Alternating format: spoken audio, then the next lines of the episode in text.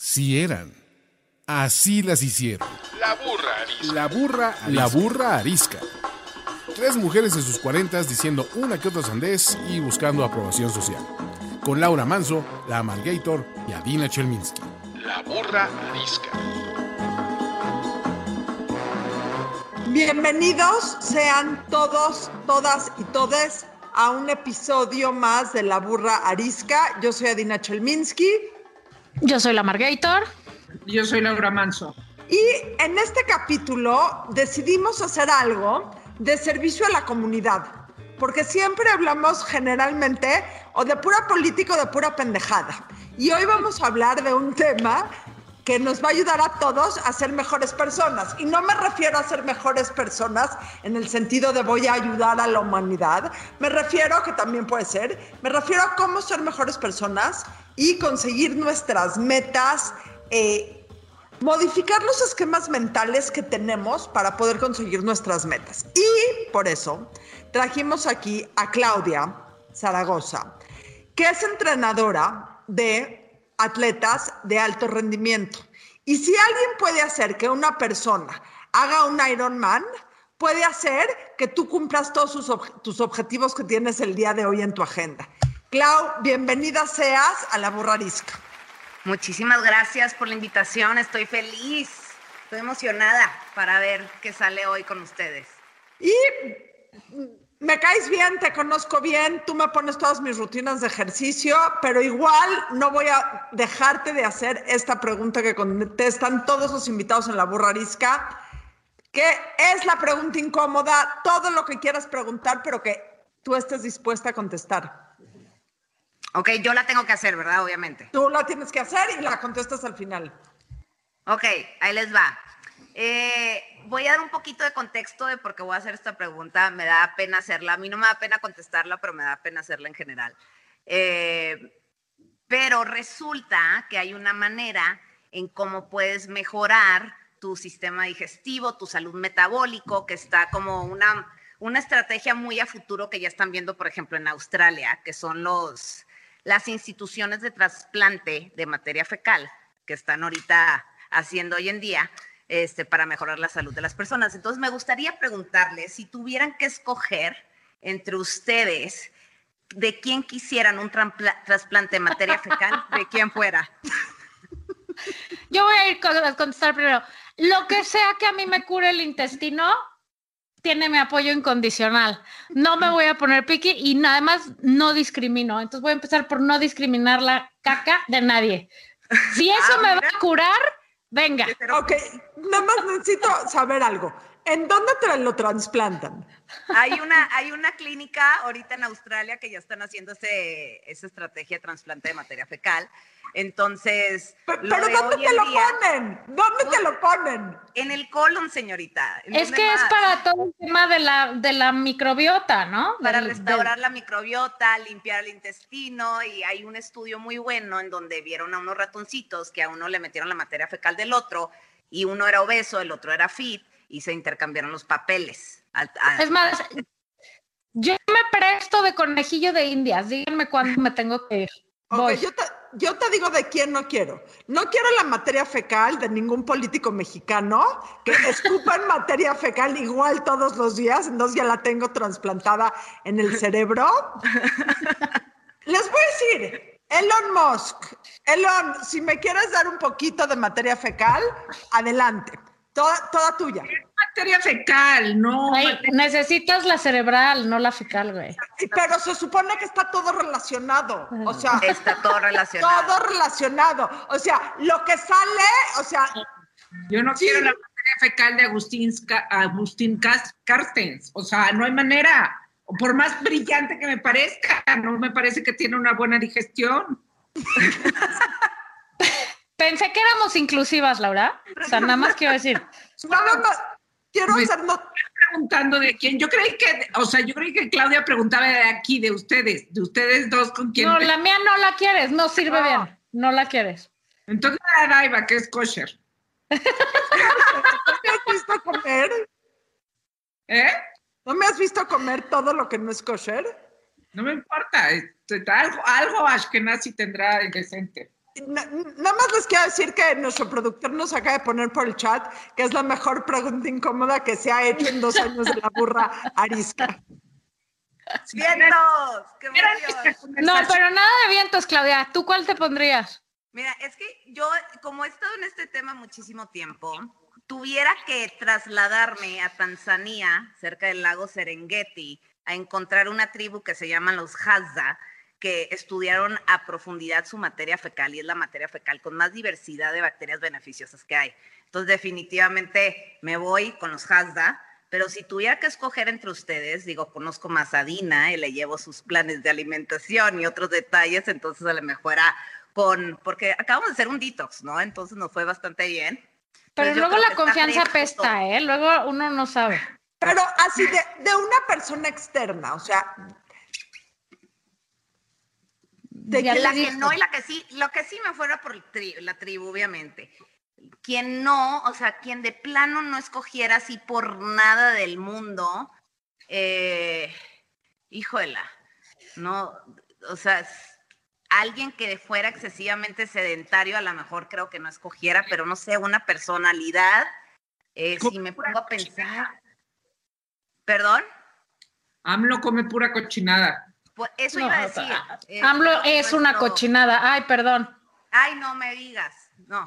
Eh, sí, yo, yo creo que me fuera por él. Yo no escogiera, porque creo que no tiene la mejor diversidad de bacterias beneficiosas, sino seguro las tiene maleficiosas. De En ningún lugar, además, además, ahí sí, si todo tiene que ver, ahí queda comprobado. Bueno, habiendo hablado de cacas, ahora, Mi mamá me va a regañar, dice que siempre estoy hablando de eso, pero bueno, no quería obviamente hacer esa pregunta. no, se me hizo una muy buena pregunta porque quiere decir que en este programa realmente hablamos de todo y no nos da pena absolutamente nada. ¿ok? Buenísimo. Clau, te quiero hacer una pregunta. Mm.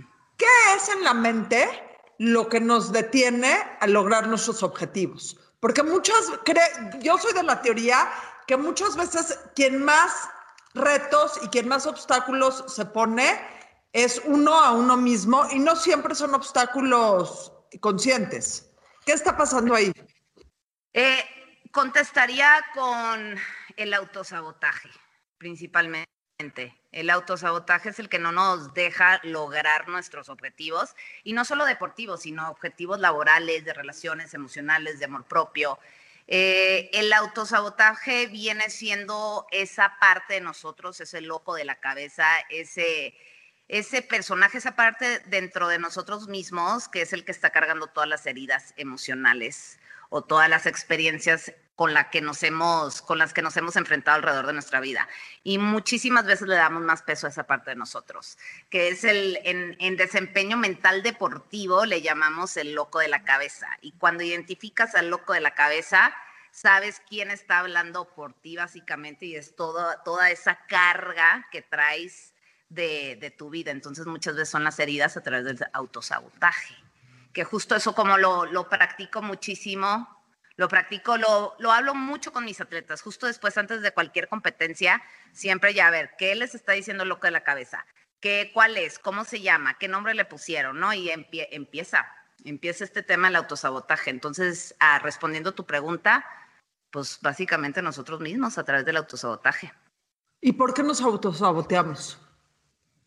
nos autosaboteamos, si nos vamos, muchísimas veces es más familiar un sentimiento negativo y hacernos chiquitos, estamos un poquito más acostumbrados a eso, a que creer a que sí podemos lograr algo, ¿no? Entonces es una sensación similar, estamos más acostumbrados a irnos por lo similar que por lo desconocido.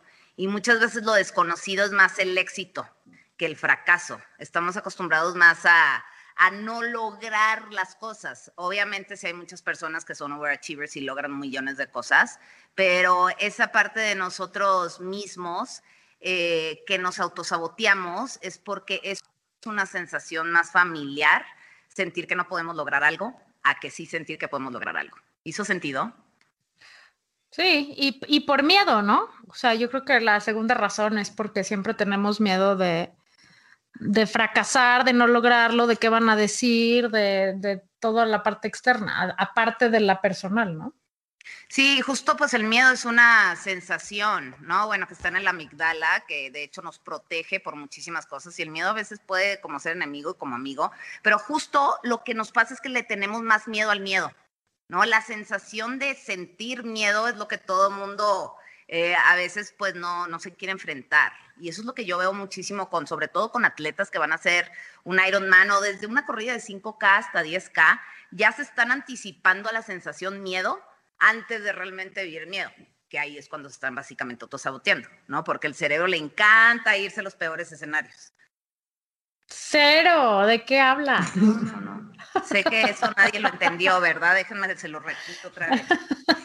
Oye, Claudia, pero a ver, ¿cómo, cómo trabajas tú? O sea, ¿tú, ¿tú cómo aprendes o cómo entiendes cómo trabaja la mente de alguien a quien estás entrenando y cómo llegas y, la cambias, claro, a través del entrenamiento y el tiempo y etcétera, pero, pero estaba yo leyendo, estaba tratando de acordar dónde, pero no sé, este, que, entre, entre que uno piensa algo y, eh, toma acción, tienes un promedio ahí de cinco segundos para decidir por qué camino te vas. No sé si, si es un dato real o no sé, pero es ahí donde uno tendría que decidir, o sea, estoy corriendo un maratón, si puedo, no puedo, hasta aquí ya me rendí, este, no, porque siempre lo que, lo que dicen de, de la gente que hace ejercicio, ya hace maratones o lo que sea, que es, un, es más mental que físico, ¿no? Ya, pues, ya estás entrenado, porque bueno, ¿no? Muchas veces, pues, si no estás entrenado, no, pero si ya estás entrenado, el esfuerzo y el reto es mental. Fíjate que en el desempeño mental deportivo hay un término que le llamamos rendimiento, ¿ok? ¿Qué significa rendimiento? Yo cuando estoy corriendo con un atleta o estamos entrenando juntos, le hago la pregunta, ¿en qué estás pensando ahorita, en este momento? No, pues que me fui a contestar, este, quiero contestar el correo a mi jefe y estoy preocupada si no se lo contesto bien y tengo que hacerle esto. Y yo, estás en el futuro, ¿correcto? Sí, ahorita estoy en el futuro. Y yo, ¿dónde debes de estar? Me dice, pues aquí, ¿verdad? Debes de estar en rendimiento. Una de las maneras que yo cambio tu relación con tu mente cuando estás entrenando es apoyar al atleta a saber estar aquí y en el ahora y empezarse a conectar un poquito con, con, las sensaciones físicas y las sensaciones corporales, porque es muy fácil irte corriendo y te vas a pensar en la mortalidad del cangrejo, ¿no? Qué sé yo, te vas ya sea o al futuro o al pasado, y ahí es cuando te empiezas a desconectar de ti, de tus sensaciones, ¿no? Entonces, una cosa es estar en rendimiento y enseñarle al atleta a estar en rendimiento. ¿Qué significa? Escuchar su respiración, administrar su respiración, ver su posición corriendo, ¿no? Si está en la bici, ver su posición en la bici, ver si está respirando superficialmente, vagamente o profundamente. Entonces, una de las estrategias muy buenas, respondiendo a tu pregunta, es cómo aprender a estar en el rendimiento, cómo aprender a escuchar todos los detalles y todos los, todo lo que está haciendo tu cuerpo en ese momento desde eh, tu corazón palpita más rápido, empiezas a sudar más, empiezas a respirar más vagamente. Entonces, conectarte ahí, estar aquí, es una muy, muy buena estrategia para no desertar y sobre todo para no llegar a esos como puntos de inflexión que mencionas, que es cuando empiezas ya a dudar de ti, de que no puedo, ¿no? Y justo de, es cómo empiezas a administrar todo lo que estás pensando, cómo llegas a tu competencia, a tu entrenamiento con una estrategia previa, previa eh, mental y pues ya, ya vas encaminado, ¿no? Entonces, o estás en rendimiento o te vas a esos momentos de punto de inflexión. Para puntos de inflexión es súper importante siempre tener una frase de quiebre, ¿no? ¿Qué es una frase de quiebre? Esa frase que sabes que te va a sacar de cualquier momento negativo. Una, mi, mi frase favorita es Find a Way o Encuentra tu camino, que la saqué de Diana Nayat, una que nadó, que tiene un documental padrísimo que nadó de Key West, de Cuba Key West, creo que fue.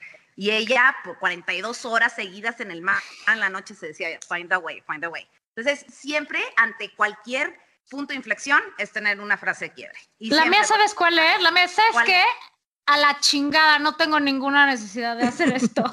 ah, mira, súper motivadora. Exacto. Es una motivadora es, Pero, exacto, es, ¿sabes qué?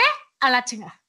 Yo Ya. digo, que, yo digo que hagamos un reto a ver si la Margator puede ser tu alumna y, y, este sobrepasar todas estas cosas mentales que tiene. Y la puedes Oye. tocar en la Dulceator. Oye, acabo de ir hace tres semanas con varias amigas a hacer un camp de, ci- de ciclismo y estamos sufriendo, era el cuarto día, ya llevamos como 300 kilómetros y yo iba liderando como el proceso mental y venían como cuatro detrás de mí, ¿no? Y empecé lloviendo como loca y empecé yo, por favor, happy thoughts. Y me grita una enojadísima, yo no tengo. Así, o sea. Y no, me- no supe qué decirle, güey. Le dije, invéntate uno. O sea, estaba tan en crisis la mujer. que, que- que me sonó parecido a tu. Sí, a tu sí, yo, yo no quiero. O sea, y que, y que, que quede claro que hago ejercicio todos los días y, y más del que yo quisiera, de hecho. O sea, sí me cuesta mi trabajito. Pero de ahí a hacer los retos que hace Laura Manso, yo la verdad no, muchas gracias. Yo la espero en la playa con una chela. Pero, pero les voy a decir algo. Aquí porque Laura Manso es la atleta de más alto rendimiento de este happy trío de la burrarisca.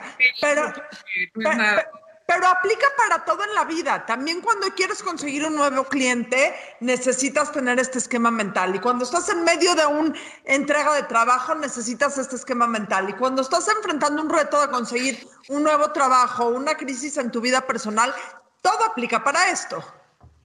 Y Bueno, eso sí. Ba- bajo eso está la famosa técnica de la visualización. ¿Alguien de aquí sabe qué es la visualización? Yo empecé como maestra otra vez. Échatela. Ok, la visualización es eh, esta parte en la cabeza que te vas a ese momento en donde describes cómo, si va a ser una competencia, cómo va a ser tu competencia. Punto de desde que te levantas, desde que te pones eh, adelante en la fila para entrar, desde cómo va a estar tu corazón, repasas todos los escenarios, punto de detalle, con muchísimo éxito. O sea, te creas una versión en la cabeza de lo bien que vas a hacer el evento. Y como tú dices, Aina, no nomás a lo mejor para una competencia, sino para una junta o una, si vas a ir eh, a presentar, no sé, algo a un nuevo cliente, es cómo repasas todo ese escenario, punto de detalle, de la manera más perfecta y que te va a salir perfecta. Entonces, la visualización normalmente se trabaja no entrenando, afuera de tu casa. Entonces, Mi visualización es verme que me dan microinfartos, cómo me caigo desplomada ante los retos. Luego pasa que, ¿eh? Porque automáticamente la mente empieza justo a visualizar la parte trágica, ¿no? No voy a llegar a la meta, me voy a caer antes. O sea, obvio me voy a caer antes. O sea, no, entonces o voy a decir una estupidez en la junta, o voy a, o la voy a cagar, o no voy a poder, no voy a poder, no voy a poder. No, ya Se es- llama angustia catastrófica galopante, mana. Te estoy dice y dice. Se llama profecías autorrealizables. En el momento que tú te dices, soy una pendeja y no voy a poder, automáticamente no puedes. Y no es porque eres una pendeja y no puedes, es porque te autoconvenciste de que no puedes. Pero no. O sea, no, no en mi caso, porque a mí me da cada vez y luego resulta que sí puedo, güey, y que no me muero. Y también creo que es, es, eh, igual que el músculo de la pierna para hacer 300 kilómetros de bici, lo cual en mi vida jamás quiero hacer. El de la cabeza se va ejercitando igual y vas aprendiendo que, ok, sí sientes que te vas a morir, pero cada vez sientes que te vas a morir menos, ¿no?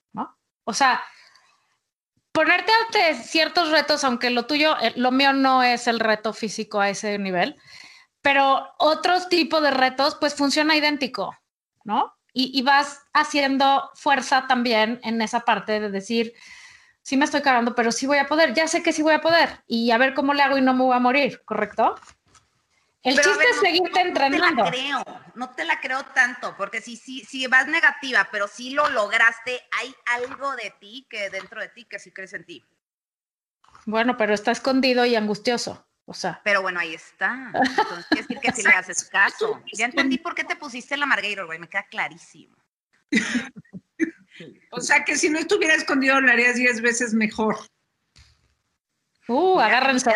Les conviene, exacto, les conviene que tenga yo angustia catastrófica galopante, pero si no, yo y mi ego no vamos a caber en el mundo. No me importa, pero si tú, si le, si le hicieras caso a tus posibilidades, a lo mejor estaríamos acá con el podcast número uno del mundo. Ay, sí, uno aquí sacándolas adelante para variar. Pues, en lo que otras se van a hacer bici. Ay, no, no me parece justo, la verdad. A ver, pero cuando Laura acababa de hacer el tema de la bici que platicamos, nos dijiste que en un momento tu principal reto fue tu cabeza. Sí, o sea, yo las dos cosas de, de, de, pues, este ejercicio que he hecho más fuertes, son, o sea, maratón y este 126 este, kilómetros en bici en Acapulco, la etapa de hace tres semanas, no sé cuánto fue, un mes. Eh, y claro que sé, bueno, mi mantra en la vida es todo está en la mente. Entonces, claro que sé que yo quería dos cosas, porque la verdad es que bici llevo haciendo muy poco eh, ¿no? O sea, ni un año. eh, y, y- la otra es que yo dije, no quiero odiar la bici como para no volverme a subir. Entonces voy a hacer este, pues hasta donde aguante pura diversión. Pero luego entonces ya había hecho, o sea, yo ya había hecho en México este, 100 kilómetros y estaba bien y cero me había costado tanto trabajo. Allá en el kilómetro 90, o sea, me fui para abajo muy cañón. No entendí bien qué fue pero al final dije, ¿qué hago con esto? O sea, que, que, este, pero si no es por la mente no llego, estaba muerta, o sea, estaba, eh, me dio un golpe de calor, me dio este, deshidratación, me dio un conjunto de todas esas cosas, pero, pero la mente me decía, ya no puedes también, o sea, o sea, ya me voy a caer aquí. O sea, Es la llamadísima pared, ¿no?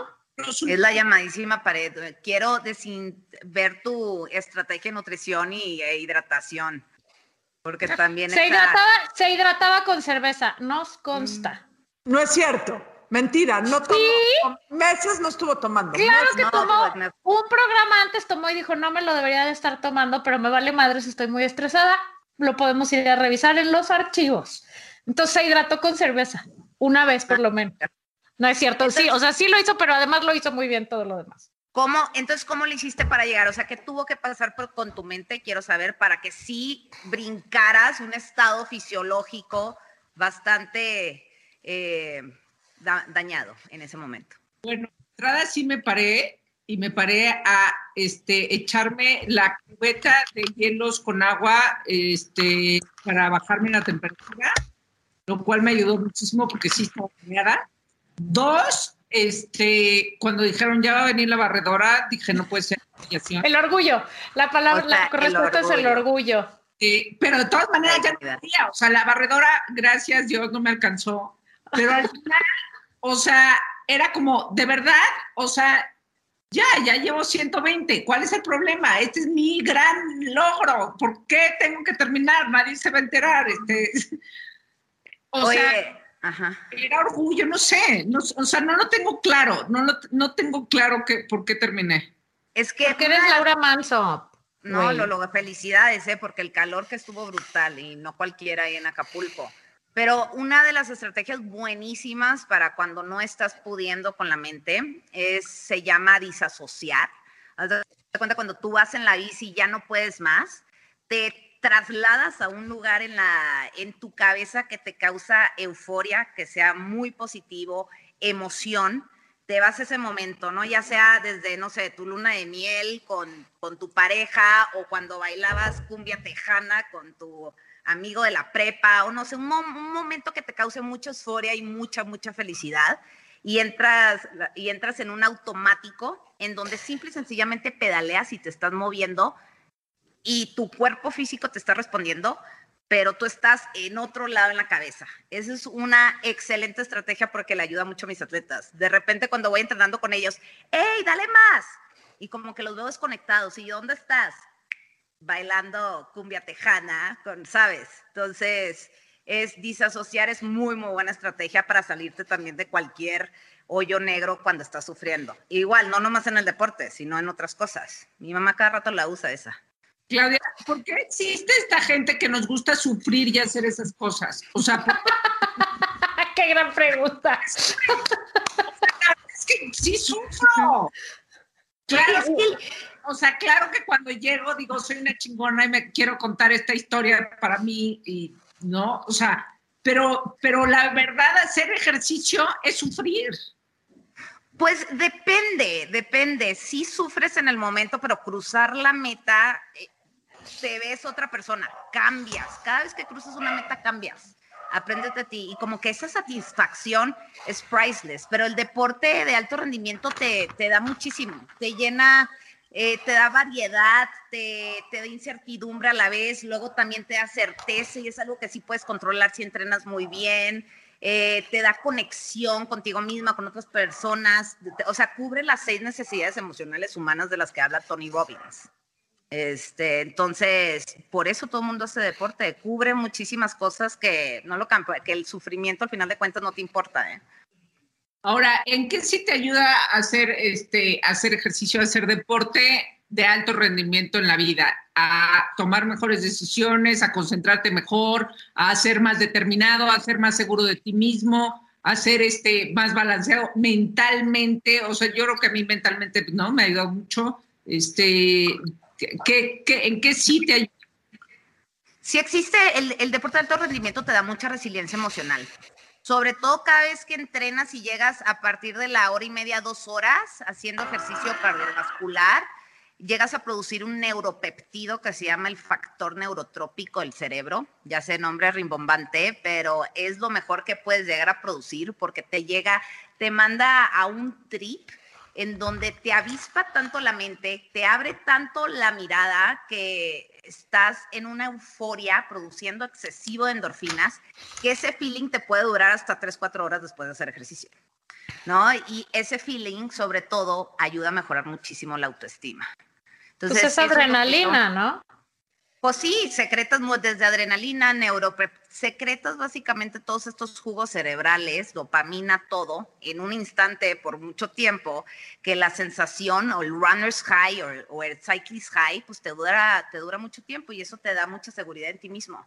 A mí eso es lo que más he visto que ayuda tanto a mis atletas, a mí, la autoestima y la seguridad en ti mismo. Un boost de tu confianza, de tu autoconfianza si tú sufres, o sea, tú sufres cuando haces una carrera.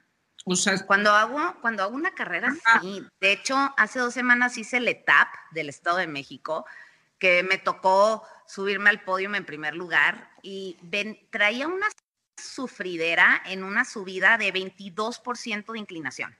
O sea, oh. era, era, una pared de 3.5 kilómetros. ¿No? Y ya, ya, yo pensé que ya iba a acabar y nos venían, ya casi acabas, ya sabes, todo el mundo en las carreras de alto rendimiento te dicen, ya casi acabas y te falta todavía la mitad de la carrera, ¿no? Eh, típico. Eh, y me, ya casi acabas. Dije, voy a dar la vuelta, ya voy a acabar. Y doy la vuelta, me quedan todavía dos kilómetros del 22%. O sea, ahí se me salió un, mi vocabulario como albañil, güey.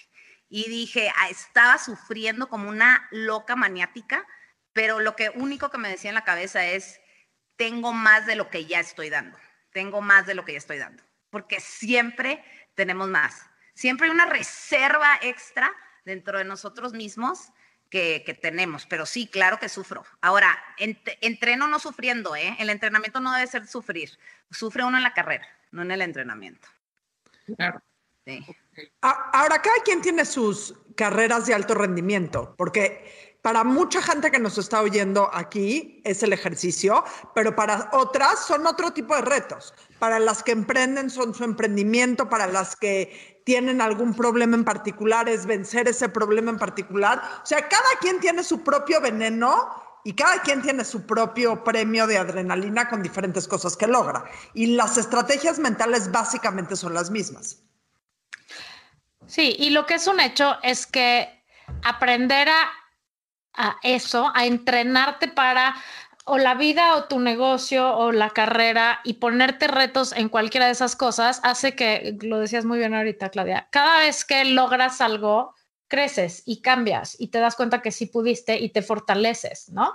Y, y, la siguiente vez, el siguiente reto te parece menos, o sea, no que sea más chico, pero ya sabes dentro de ti que ya medio te la puede pelar, ¿no? O sea, como que vas creyendo más, o sea, te, refuerza esa autoestima, o sea, cuando puedes, no, no, hay nada más chingón que ganarte a ti mismo en cualquier área de la vida, ¿no? O sea, es cuando realmente dices, güey, qué chingón, sí pude, no me morí, y, y, y no es que quieras un siguiente problema, ¿no? Este, en familia o un siguiente problema en tu negocio, porque no siempre es una carrera, ¿no? Lo que decimos, pero el hecho de que veas que eres capaz de resolver o de ganarte a ti o de enfrentarte a lo que sea, te fortalece. Y eso es el crecimiento, finalmente. O sea, de eso se, se, trata la vida. Porque si te quedas siempre sentado en tu zonita de confort sin tomar riesgos o empujarte tantito, pues sí se puede, pero qué hueva, ¿no? Y justo lo que estás diciendo, poniéndolo como en, es otra, otra arma letal que, que me gusta mucho utilizar cuando entreno cualquier atleta para el tema mental, o incluso, ¿sabes qué? Eh, como también trabajo mucho con temas de alimentación y cambios de hábitos alimenticios, también lo utilizo mucho. Tu relación con la comida también tiene, es un tema muy emocional, es un tema muy mental, eh, que es la famosa asociación. Tú, como tú dices, vas logrando cositas y ya tienes un boost en tu confianza, eh, ya lo tienes, es tu experiencia y tu historial, es tu caja de herramientas que ya cruzaste esta línea en esta carrera, que ya lograste esto en tu negocio, que ya cerraste esto con tu cliente, que ya mejor lograste mejorar tus hábitos alimenticios o lo que sea. Es volver a recordar, volver a asociar, irte a ese momento positivo, empoderante, ganador, que es la asociación en tu mente y acordarte y revivir todos esos éxitos que también te han logrado catapultar a otro lugar. Entonces, justo recordar y recordar y asociar lo que, lo que te hace estar ahora donde estás, que fueron todos estos ladrillitos que ya tienes como en tu bolsillo, es muy, muy buena estrategia. Y eso, además, o sea, eh, la disociación se puede volver a saber entre más practiques esto de retarte a ti mismo. Cuando estás a punto de decir no voy a poder, me quiero morir, en cualquier circunstancia, recordar y disasociar, sí voy a poder, no me voy a morir y me voy a sentir ultra chingona cuando acabe. O sea, acordarte del sentimiento que es lograrlo puede ser justamente la zanahoria que necesitas para no tirarte por la ventana o pararte a la orilla de la carretera que te, que te, recoja la barredora. Por eso acabaste, porque ya sabías lo que se sentía. Ya habías vivido la sensación y te acordaste de esos momentos. Entonces, tengo toda una caja aquí lista conmigo que me sostiene de por qué estoy aquí, me acuerdo que yo ya he pasado por esto, lo asocio, me siento empoderante, vivo esa sensación solo porque mentalmente lo pensé, porque ya sabemos que el cerebro no distingue entre ficción y realidad, y eso es lo que muchas veces te hace cruzar o lograr algo nuevo. Y aquí creo que dijiste la palabra clave, la principal persona que te sostiene eres tú a ti misma. Puedes tener mil entrenadores, dos mil amigos, tres mil, o sea, no, tres mil parejas está pendejísimo. Una pareja. O sea, tres mil terapeutas, tres mil terapeutas. O sea, puedes tener todo un equipo eh, de, de apoyo. Pero quien se sostiene a uno mismo es uno mismo. Totalmente. Es uno mismo. Entonces creo que, creo que ahí está el, el punto medular de la vida. Ahora, otra cosa que tiene que ver con la mente, cuando pasas la meta, te das cuenta que puedes seguir varios kilómetros más. que era la mente. O sea, ¿por qué? ¿Por qué pasa eso? O sea, hay que, bueno, aquí pasa la mente y se tira al piso. Pero entonces cuando pasa la meta es como, ¿cómo? Sí, todavía puedo pedalear o, este, ¿no? correr un par de kilómetros más. O sea, Porque ahí ya traes la adrenalina de que sí lo lograste, güey. Pues es cuando, ajá, pero mentalmente, ¿qué, o sea, ¿qué pasa? O no sé, esa es una pregunta. Es que vamos por la vida nomás eh, con miedo, como decía la Margarita hace rato, estamos programados y cableados desde hace millones de años a simple y sencillamente sobrevivir, ¿no? Nuestro amigdala, que está en el hipocampo, es una almendrita de este vuelo, que con, o sea, constantemente te está diciendo aguas, alerta, aguas, alerta, aguas.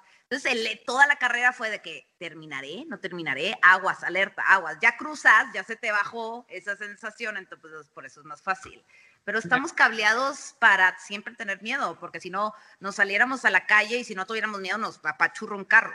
Entonces, así vivimos, Inagüey, pero si sobrepasamos eso y sabemos que simple y sencillamente estamos cableados, ya es otra historia. Qué grueso que la, la, poca confianza que tenemos en nosotros, ¿no? O sea, unos más, unos menos, pero qué grueso que cuánto nos, nos autosaboteamos en, en, o sea, qué poquitos nos vemos. Y por eso es bien importante obligarte a hacerte cosas así, que cada quien en su ramo y en su cosa, pero para, para aprender a creer en uno mismo. ¿Estamos de acuerdo? O sea, está, está, muy mal que somos nuestro peor enemigo, muy mal.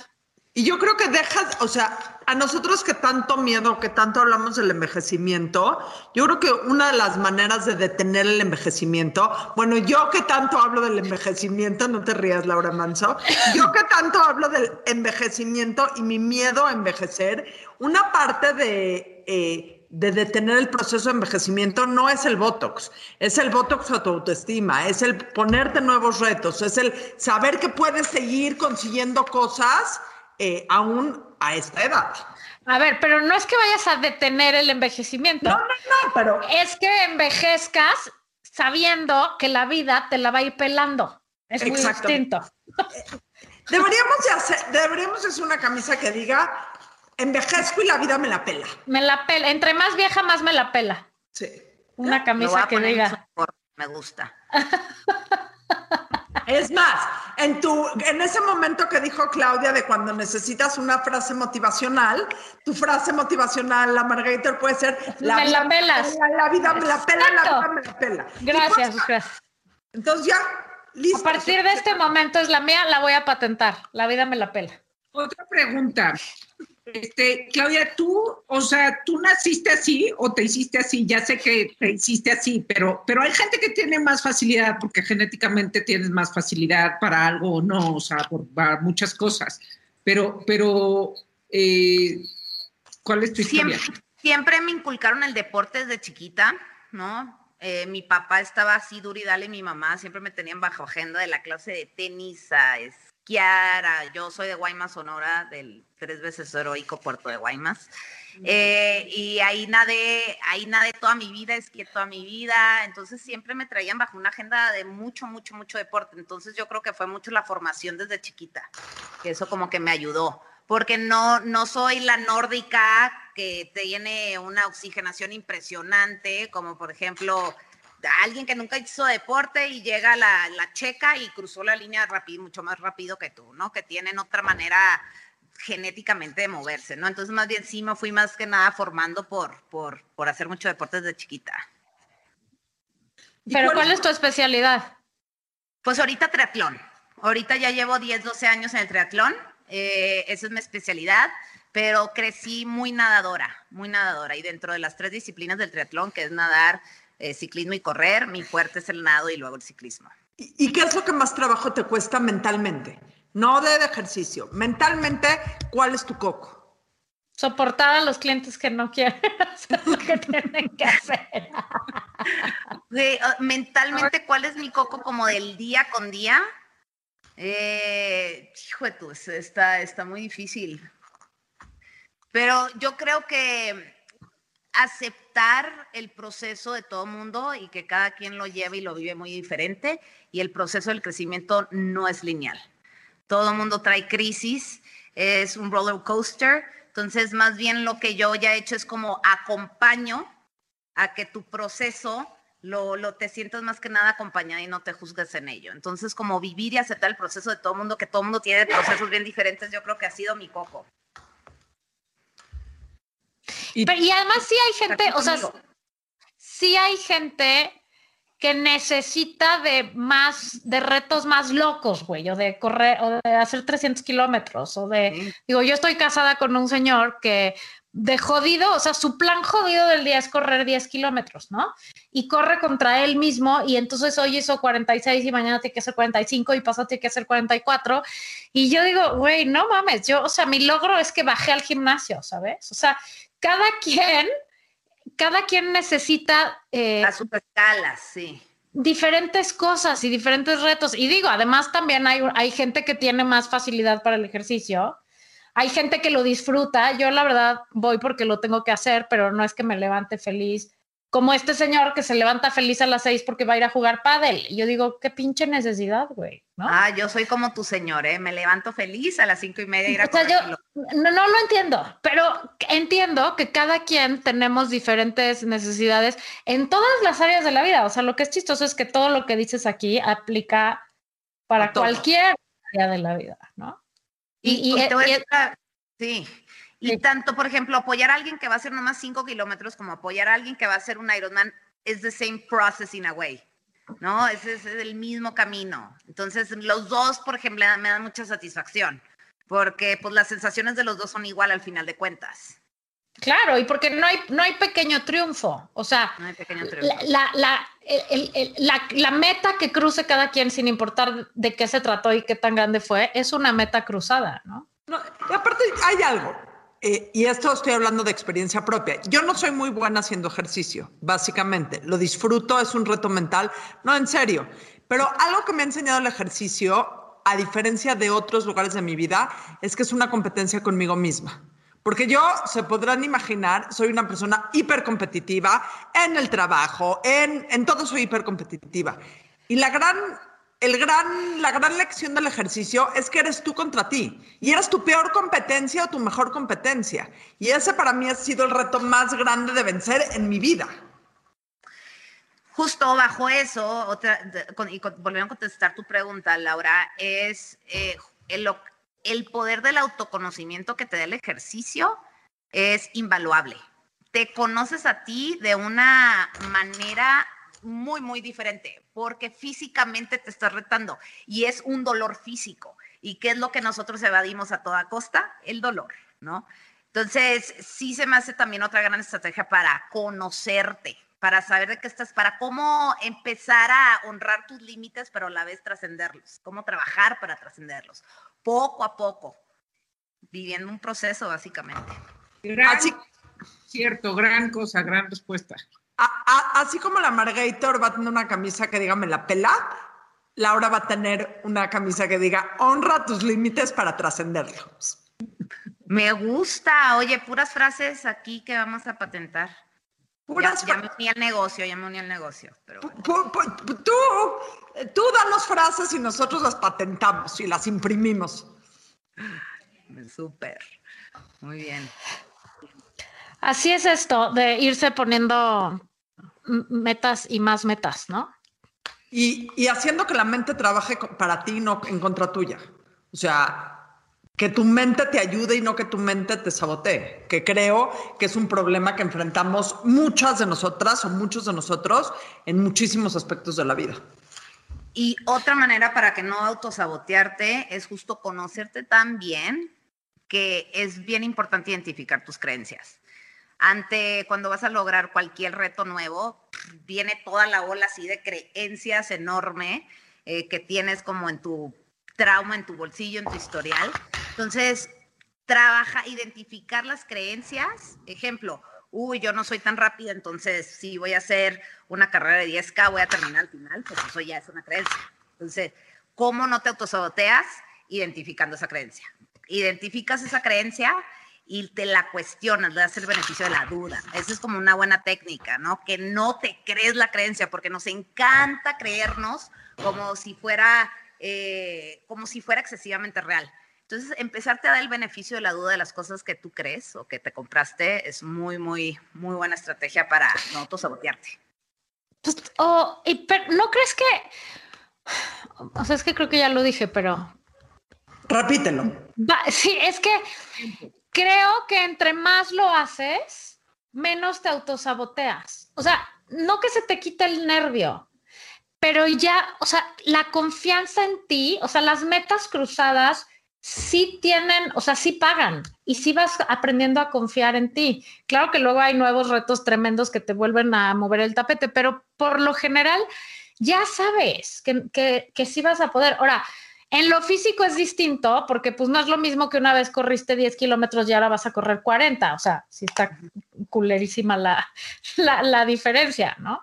Pero en, el- en la vida, o sea, como no se mide en eso, sí vas aprendiendo, o sea, sí vas sabiendo con la edad y para eso sirve, que de algo pinche sirve envejecer, sí vas sabiendo que no te vas a morir, ¿no? O sea, que va a estar cabrón, que está difícil, que te tienes que preparar, ya te sabes medio el camino por donde sí, este, ya sabes que no estás, o sea, dependes de ti, pero vas acompañada, este, o sea, como que vas teniendo más herramientas para copiar con ese estrés y con e- que, que es el que te autosabotea, ¿no? Por lo menos Sí. en mi caso.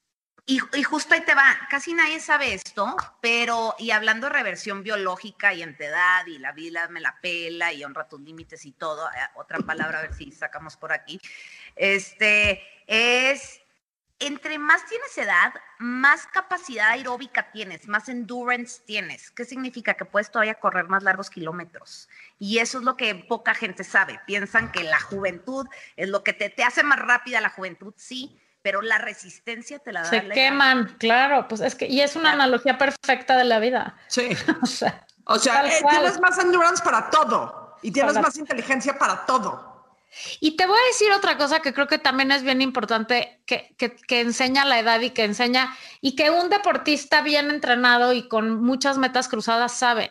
También hay veces, o sea, también hay veces que a la mitad de la carrera se vale decir, sabes que no puedo, güey, se me chingó el ligamento, o sea, algo se me rompió, no, no puedo, esta no la voy a acabar, ni modo, ¿no? O sea, también pasa a veces que algo a la mitad...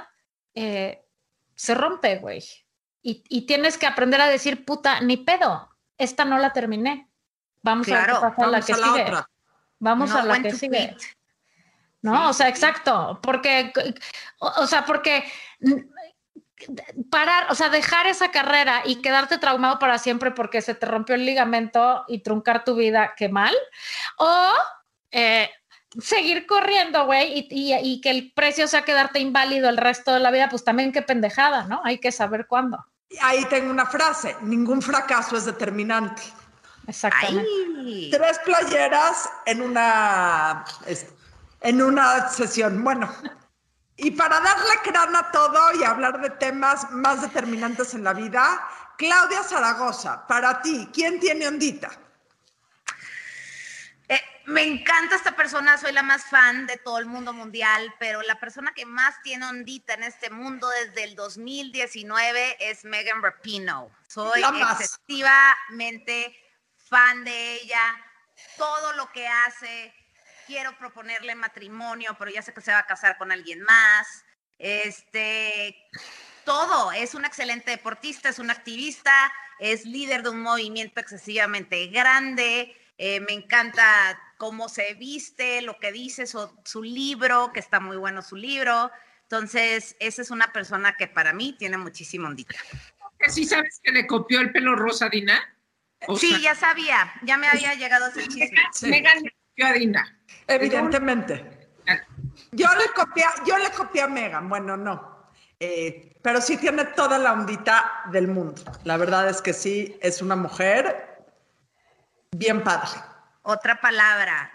me copió mi pelo Megan Rapino. Megan Rapino me copió mi pelo. no soy, que diga, no soy Megan, Megan Rapino, soy Adaiva. No quiero ser Megan Rapino. Clau, ¿cuáles son tus redes?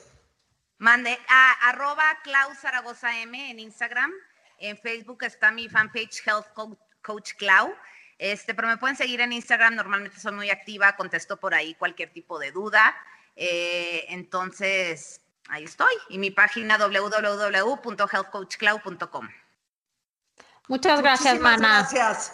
Muchas gracias. Felicidades por todo este trabajo. Gracias por la invitación. Adiós. Esto fue La Burra Arisca. La burra arisca. La burra, arisca. arisca. Tres mujeres en sus cuarentas diciendo una que otra sandez y buscando aprobación social. Con Laura Manso, La Amargator y Adina Chelminsky. Una producción de Antonio Sempere para finísimos.com. La burra arisca.